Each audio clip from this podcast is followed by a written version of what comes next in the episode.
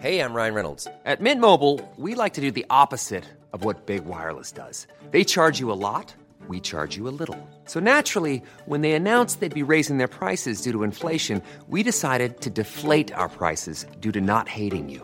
That's right. We're cutting the price of Mint Unlimited from $30 a month to just $15 a month. Give it a try at mintmobile.com slash switch. $45 upfront for three months plus taxes and fees. Promo rate for new customers for limited time. Unlimited more than 40 gigabytes per month. Slows. Full terms at mintmobile.com. Juan Ramón Rayo, buenas noches. ¿Qué tal? Muy buenas noches. ¿Cómo estás, Juanra? Bien, bueno, Bien. a verlas venir. A verlas venir, ¿no? Este, eh, así son eh, en el mundo de la economía. Domingo Soriano, buenas noches. ¿Qué tal, Brandao? Te van a decir siempre con prudencia de a verlas venir porque nunca se sabe cuándo está subiendo, cuándo está bajando. Ah, por cierto, dejadme que diga una cosa. No sé si lo habéis comprobado vosotros, pero fue el pasado martes hablar en este programa, Rayo y Soriano, de eh, cómo es posible que la gente no invierta en letras del tesoro con las rentabilidades que están dando, puestos a tener los mismos riesgos y tal. Y desde que lo dijisteis aquí, hay como siete o diez noticias que se han publicado sobre el fenómeno de letras del tesoro, la subida de la rentabilidad y demás. Luego, si tenemos tiempo, vamos a hablar por, eh, del récord mundial de eh, billones en deuda pública que ha conseguido el gobierno de España. Pero antes, dos asuntos que tienen que ver con eh, trabajo, empleo y demás. Eh, luego, eh, Rayo, sé que quieres hablar de esa mm, campaña del de, Ministerio de Yolanda Díaz de mandarle inspectores de trabajo a las Big Four, a las, grandes, a las cuatro grandes consultoras. Ahora os voy a preguntar por ese asunto, pero quiero empezar por el amigo de Domingo Soriano, el ministro Escriba. Hoy se publicaba por primera vez el dato estadístico de afiliación a la seguridad social tras cambiar el formato el ministro Escriba. Y hombre, puesto que el ministro Escriba se presentó en la política como ministro de Seguridad Social, dando una rueda de prensa cada vez que se presentaba el dato de hoy, el día en el que has cambiado el dato estadístico, se supone que con más motivo tienes que dar la rueda de prensa para explicárselo a la gente. Y sobre todo eh, porque de pronto han aflorado 25.000 nuevos empleos en el último mes. Así que, eh, como escriba ha desaparecido en combate hoy, eh, Domingo Rayos, pino vuestra opinión. A ver, Domingo. A ver, a mí todo esto me parece bastante absurdo. Eh, absurdo y al mismo tiempo peligroso, esta especie de estar moviendo las estadísticas. Digo absurdo porque no sé si tiene algún sentido, no, no sé qué aporta, sinceramente, eh, dar la rueda de prensa de los datos de afiliación cada 15 días. O sea, no, no sé qué, en qué mejora la sociedad española, la información que tenemos. Tantos iban bien bueno, como... La rueda de prensa no la ha dado. Eh... Bueno, o, o dar los datos de afiliación, sí, pero hacer una noticia en sentido, ya ni siquiera entro, que ahora podemos entrar en, en, la sensación esa de manipulación y de que nos está moviendo constantemente la cajita y esa, pues lo que veíamos el mes pasado, de que el primer mes que no da la rueda de prensa es el mes que salen malos los datos, no viene a cuento. Entonces, los datos de empleo de cada mes, los datos eh, de empleo y de afiliación, siempre hemos dicho que bueno, que hay que cogerlos con, con pinzas, eh, a mí me gusta más el, análisis que hacemos trimestralmente de la EPA, e incluso a más largo plazo, digamos, es ese, tendría mucho más lógica hacer un, una reflexión sobre cómo va el mercado laboral español, eh, pues eso, con una mirada, pues probablemente a lo mejor necesitas dos, tres trimestres, dos o tres trimestres para ver un poco la evolución. Pero si te vas a poner a hacerlo, por lo menos haga, de una forma que sea incontrovertida, que no haya posibilidad de este tipo de polémicas. Incluso, yo, llegados a este punto de al absurdo, de cada 15 días estar dando datos adelantados, pero no ahora cojo las últimas cuatro semanas, que es lo que han anunciado hoy, que no sé si tiene algún sentido, pues dáselo a un organismo que tenga apariencia absoluta de imparcialidad, es decir, saca el, al político de tanto de la recopilación y en la presentación de datos, eh, como de la explicación y que todos nos creamos que esos datos son relativamente objetivos, asépticos. Y entonces, no sé, incluso esto suena muy mal porque solo vemos lo que está pasando ahora, por ejemplo, iba a decir en el que los partidos se pusieran de acuerdo en una especie de órgano realmente independiente, pero luego vemos lo que pasa con el CIG, con el Constitucional o con el otro, y es muy difícil. Pero es la única forma que tendría sentido. Entonces, o sea, no, yo creo que no tendría sentido de ninguna forma, pero por lo menos tendría una cierta lógica. Pero encima, esta especie de eh, juego constante, no, sé qué aporta. Sinceramente, tampoco entiendo muy bien por qué lo hace el ministro Escribá. No sé si creerá que es que así estamos entretenidos con otras cosas, si piensa que esto le genera votos o, genera una especie de esa sensación de que él está en un ministerio técnico y que no se mete en las refriegas políticas. En realidad, acaba generando la impresión contraria. Yo rayo estoy hablando desde la especulación, ¿eh? no desde la información, pero puede que como eh, José Luis Escribá eh, le dio tantas lecciones al Instituto Nacional de Estadística de que tenía que cambiar sus estadísticas. ¿Os acordáis que dijo lo de que el PIB con los datos que se tenían ahora y la digitalización, que se tendría que dar un PIB diario de la evolución del PIB de España. Con lo del IPC, ¿os acordáis que cuando le venía mal al gobierno lo de cómo sobreponderaba eh, la tarifa tal, entonces decía que había que cambiarlo y ahora que le viene bien al gobierno ya no dice nada? Pues a lo mejor ha dicho, claro, como voy dando yo lecciones, que además le dijo a Aline y luego, eh, como tú decías, Domingo, Claro, si tú estás pidiendo imparcialidad, meterte con las estadísticas del INE, cargarte al del INE y poner a la persona que era la número dos de, de Escribá como presidente del INE, pues a lo mejor no era lo más apropiado. Pero bueno, yo no sé, Rayo, si tú tienes otra explicación. Bueno, la explicación en realidad no, no la tenemos ninguno, pero lo que está haciendo Escribá pues invita a la especulación, es lo que eh, mencionaba Domingo y creo que en lugar de aportar luz, ensombrece la estadística fría de los datos. Estamos debatiendo aquí sobre por qué el ministro hace lo que hace y cómo lo hace y lo estamos debatiendo precisamente por, por la borrachera de datos con la que se nos quiere eh, pues, entregar y eh, los cambios continuos a la hora de proporcionar esos datos. Porque, bueno, eh, tener datos cada 15 días en lugar de cada mes, pues puede ser útil si uno tiene mucha prisa por, por conocer cuál es en el muy corto plazo la evolución de, del mercado laboral español, ¿no? Incluso podríamos tener, si así lo quisiera la Seguridad Social, datos diarios que nos dijera, bueno, pues hoy ha variado de esta manera la afiliación, mañana varía de, de esta otra manera. No, no, no, no habría ninguna dificultad técnica en, en hacerlo. Pero es que, claro, escriba hasta el mes de diciembre daba una rueda de prensa en la que explicaba la evolución de los datos de seguridad social durante la primera quincena del mes y hacía una proyección para la segunda quincena del mes. Eh, el mes pasado, diciembre, fue el primero en el que no lo hizo y fue el peor dato de afiliación en términos desestacionalizados, que es como le gusta escribir, desde que está como ministro y quitando, claro, los meses más duros de la pandemia. Bueno, ahí ya de entrada algo huele raro, o al menos uno puede sospechar. ¿Qué ocurre? ¿Que no ha querido comparecer porque los datos eran malos? El ministerio se excusó diciendo que bueno estaba ahí el puente y que había festivos y que le venía mal al ministro. Bueno, pero el año pasado más o menos las fechas fueron las mismas y no le vino mal al ministro comparecer. Bien. Enero. ¿Qué ha ocurrido en enero? Pues que uno esperaba que volviéramos al, rito de siempre, lo de diciembre fue excepcional y, ahora no solo el ministro no ha comparecido para dar la rueda de prensa que había venido dando, sino que nos ha dicho que no la va a volver a dar nunca más, que además em, va a modificar el modo de presentar los datos. Hasta ahora nos daba los 15 primeros, la afiliación durante los 15 primeros días del mes, y ahora nos va a dar los 15 primeros días del mes sumados con los 15 del mes anterior, que además solo nos va a dar los datos desestacionalizados, no nos va a dar los datos en bruto, lo cual también es un poco extraño.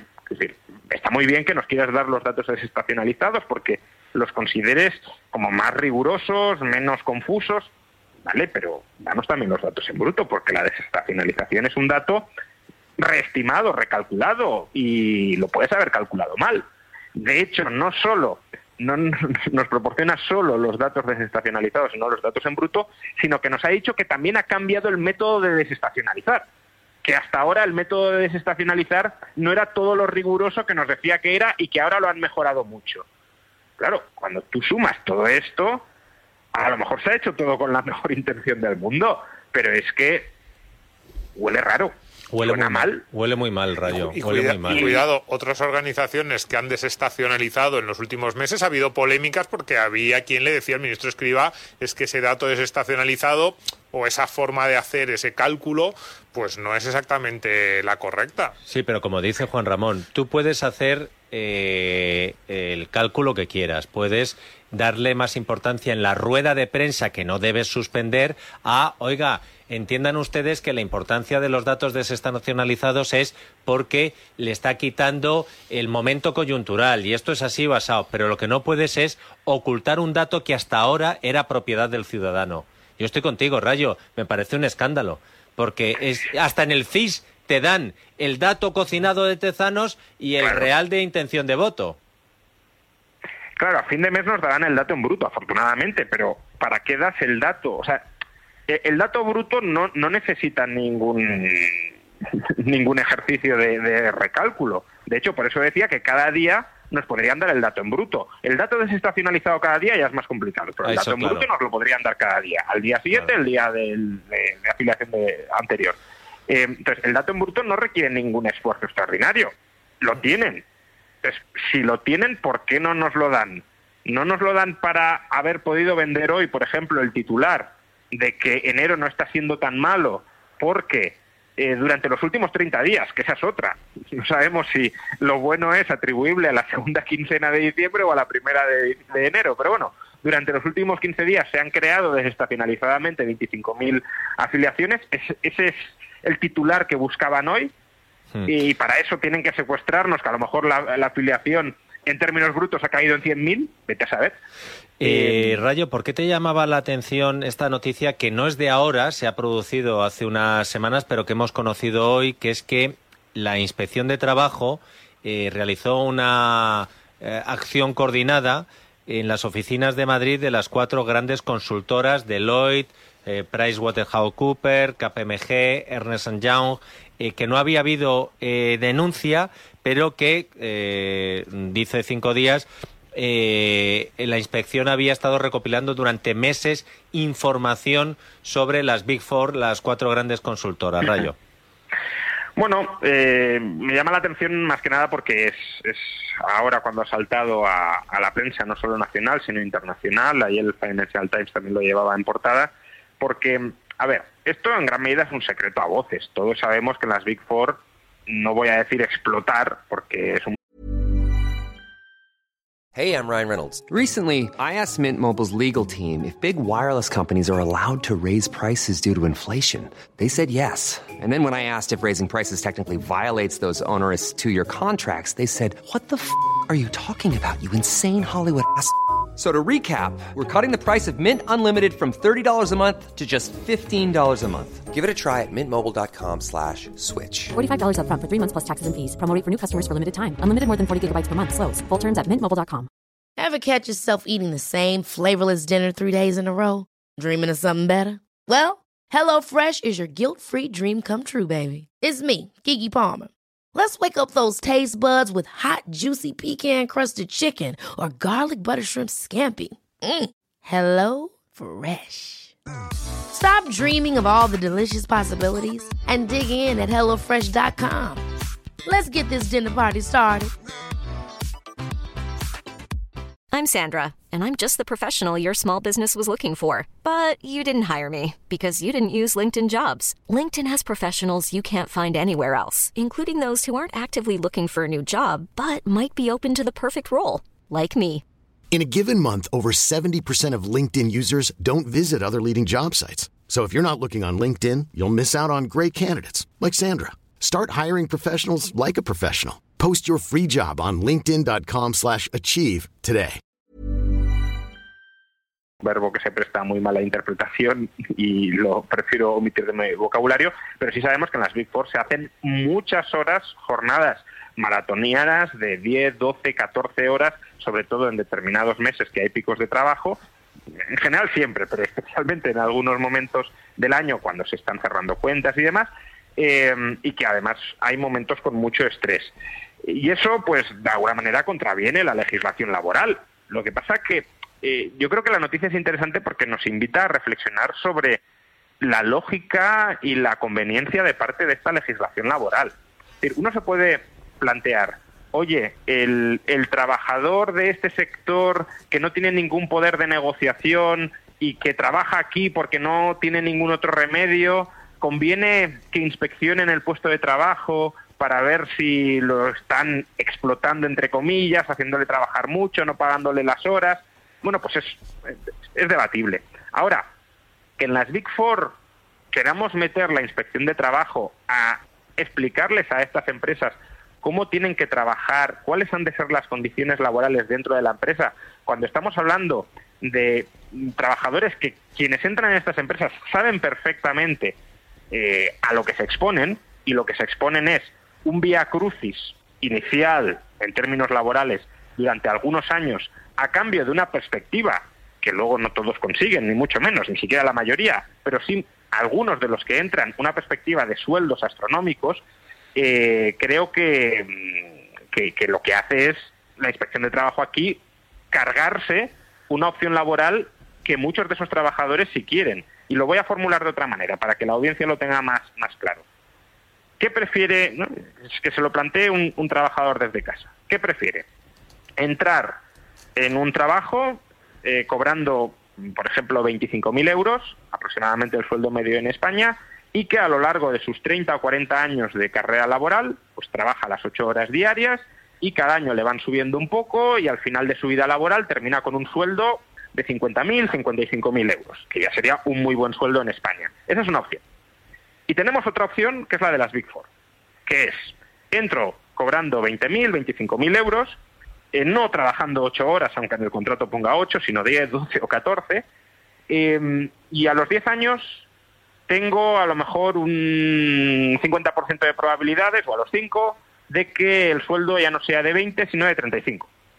Y a los 15 eh, años tengo un 10% de probabilidades de que mi sueldo ya no sea de 35, sino de 50. No al final de la vida laboral, sino a los 15 años. Y a los 20 años, y probablemente antes, tengo un 5% de probabilidades de que mi sueldo sea de 70.000, de 80.000 euros. Y a los 20-25 tengo un 1% de probabilidades de que mi sueldo sea de varios cientos de miles de euros. Ese es el modelo de las Big Four. Y hay trabajadores a los que ese modelo les gusta. Les gusta poder aspirar, y algunos, una minoría, pero algunos conseguir, porque esto va por ascensos internos, no es que sean los hijos de, sino ascensos internos, conseguir a 80.000, 200.000, 400.000, un millón de euros, los socios top. Eh, entonces, claro, si tú lo que impones es, no, aquí ocho horas eh, y ni una más o todas ellas remuneradas a, la remuneración que le corresponde, te cargas ese modelo. Y hombre, pues a lo mejor habrá gente que se lo quiera cargar, pero también tengamos en cuenta que hay gente que ese modelo es el que buscan y por tanto, si es gente más o menos cualificada que tiene otras opciones y escoge esa, desde mi punto de vista, habría desde luego que respetarlo. Domingo, dice el confidencial que eh, lo que se busca con este asunto es los sindicatos, sujetos y comisiones obreras poner una pica en las cuatro consultoras y que fueron estos dos sindicatos los que denunciaron ante la Dirección de Trabajo un posible descontrol en los registros horarios. Sí, no me lo creo, que los sindicatos no, no creo que vayan a tener mucho éxito por lo que estaba diciendo Rayo, pero me creo que fueran esos. A ver, yo con estas noticias, como todo lo que ha dicho Rayo, estoy, estoy bastante de acuerdo y es un absurdo completo eh, en este tipo de cuestiones que el Ministerio de Trabajo se ponga a hacer una inspección a unos trabajadores que están, no digo encantados, probablemente pues a lo mejor le gustaría eh, un trabajo menos exigente, pero sí están encantados porque es la opción laboral que han escogido en, esa perspectiva, carrera a largo plazo. Yo aquí a, mí es que una, una de las cosas que, más me, harta o que más me ha cansado en estos años que llevo como periodista es la, la hipocresía. A ver, esas condiciones de trabajo estrictas que se supone que iba la inspección laboral a vigilar ahí a las torres de las Big Four, esto en los ministerios no se cumple. Lo digo así, ¿eh? abiertamente.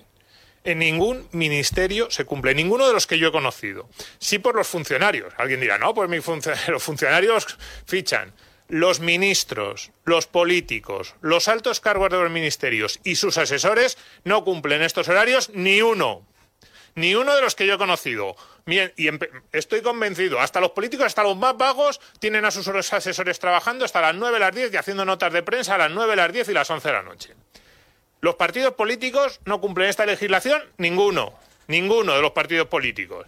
Igual, ruedas de prensa a las 9 de la noche, notas de prensa, sus asesores, los otros. Te vas a Génova, ponte a mirar las luces, te vas a Ferraz y ponte a dónde están las luces y a qué horas. Y a qué horario tienen a sus trabajadores. Ni uno. Los medios de comunicación, ni uno. Ni uno. Entras a, las 9 de la mañana, allí a trabajar el lunes, te ponen una rueda de prensa a las 7, oye, vas tú, no, luego cerramos el periódico a las 10 o a las 10 y media, y luego dan lecciones en los editoriales. Oye, las Big Four, que, que, que cuánta presión someten a sus trabajadores. Ni uno. El cine, la cultura, ni uno. A ver cuáles son los horarios del cine. A ver cuáles son los horarios en los que empieza un rodaje y a los que se acaba un rodaje. Ni uno. Entonces, todos estos que van dando lecciones y que mandan a la inspección de trabajo, que se hagan la inspección de trabajo en su casa, los primeros, y luego que vayan a la Big Four. Hacía tiempo que no veía a Domingo Soriano tan enfadado y tengo que reconocer... Sin entrar todavía Juanma, ¿eh? Todavía no ha entrado Juanma y no hemos entrado a hablar de Atleti, fíjate cómo estoy. Y tengo que reconocer que me ha dado un poco de susto, pero al mismo tiempo me has dado una idea, Domingo. Y además te voy a lanzar también a ti el reto.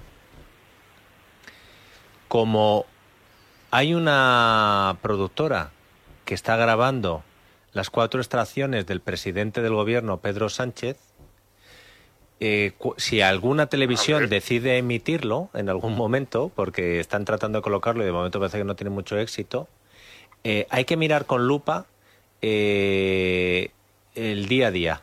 No vaya a ser que alguien esté trabajando en Moncloa por la mañana y aparezca también trabajando por la tarde y por la noche, algún asesor o jefe de gabinete, pero también sería una buena pregunta para la ministra Yolanda Díaz. Señora Díaz, ¿puede garantizar usted que sus que su eh, jefe de gabinete. Su jefe de gabinete. Su responsable de prensa. Exacto. Su número dos en, el, en, el, ministerio. Sus altos cargos. su, secretario de Estado, el director general que usted le llama a las 10 de la noche y le dice es que acaban de decir no sé qué en la sexta en el telediario, mira que tenemos que sacar una nota. Esto no pasa en el Ministerio de Trabajo. Esto no, los altos cargos del Ministerio de Trabajo esto no lo hacen nunca. Nunca. Pero vamos, esto es impensable lo que yo estoy diciendo. Rayo, eh, te aseguro que había que haber estado en este estudio para aguantar el tipo, porque a mí me ha temblado un poquito hasta las canillas. Una cosa más, una cosa más, que es otro tema interesante eh, que quiero que abordéis antes de que venga Juanma Rodríguez. La deuda pública bate récord más de 1,5 billones de euros en noviembre. ¿Y qué, Rayo? Pues sí que mientras Europa, más en concreto el Banco Central Europeo, nos sigan sosteniendo, aunque sea mandando el mensaje de que si se descontrola la, la prima de riesgo acudirán al rescate. Eh, de momento no estamos viendo que los extranjeros estén desprendiéndose de deuda pública española. Esto no está sucediendo por ahora. Cuando sucedió en 2012 fue cuando España estuvo a punto de, quebrar.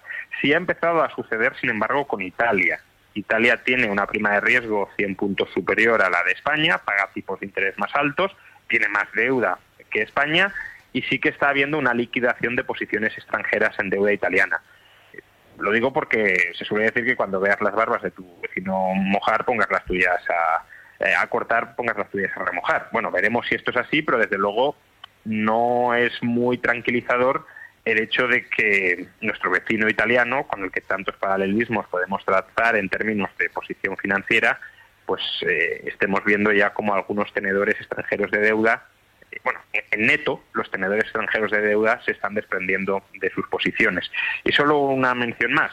No solo es que la deuda pública haya llegado a máximos históricos, 1,5 billones, sino que la deuda de la seguridad social ha alcanzado los 100.000 millones de euros, que no deja de ser contabilidad creativa, porque lo vamos a consolidar todo, de igual va a dar quién, esté endeudado y quién no, pero eh, el agujero de la seguridad social sigue ahí y el ministro, de nuevo, no solo está eh, trabajando en, reinventar cómo presentar los datos de afiliación, sino que no está haciendo su deber de cuadrar las cuentas de la seguridad social. Bueno, yo creo que está trabajando en reinventar también cómo se contabiliza la cuenta de la seguridad social para que empecemos a decir que el déficit es del Estado y no de la seguridad social, que es eh, pues trilerismo presupuestario.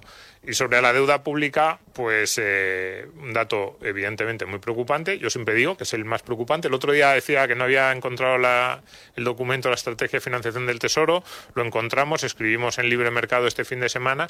Y que alguien vea, por ejemplo, este dato que daba Rayo, yo no lo sabía, sobre el el tema de que los tenedores extranjeros están yéndose de la deuda italiana, que alguien mire el dato de quién ha ido acumulando la deuda española en los últimos 10 años. Mm, la deuda española en los últimos 10 años básicamente se ha mantenido en los niveles en los que se ha mantenido y se ha colocado porque ha estado el Banco Central Europeo ahí por detrás cubriéndonos. Pero si los tenedores extranjeros se van de Italia a ver cómo salen las cifras en España y el Banco Central Europeo decide, y ya lo han dicho que va a ser así, que la política de ayudas, de apoyo, como queramos llamarlo, eh, a los estados de eurozona ya no va a ser tan alegre como hasta ahora, pues vamos a tener un gran problema bueno, problemas, llamadas al sistema financiero español, y a ver si nos ayudas, a ver qué es lo que tiene el sistema financiero español, porque también ya vivimos un episodio de esos de el sistema financiero español con dudas, dudas sobre el Estado, sobre cuánto iba a tener que soportar al sistema financiero español y dudas sobre los activos que tenía el sistema financiero español, en parte también porque tenía mucha deuda del Estado. Bueno, pueden ser fenómenos interesantes. Bueno, eh, nos hemos dejado para la semana que viene lo de China eh, creciendo al ritmo más bajo desde 1976, porque China es tenedora de deuda pública de muchos países. A ver si eh, este año va a ser el año en el que China se constipa de verdad. Juan Ramón Rayo, Domingo Soria. Ah, bueno, no, a Domingo no le voy a despedir porque. Eh, Rayo, un abrazo muy fuerte. Hasta la semana que viene, amigo. Un abrazo, hasta el martes. Ever catch yourself eating the same flavorless dinner three days in a row? Dreaming of something better? Well. HelloFresh is your guilt free dream come true, baby. It's me, Gigi Palmer. Let's wake up those taste buds with hot, juicy pecan crusted chicken or garlic butter shrimp scampi. Mm. Hello Fresh.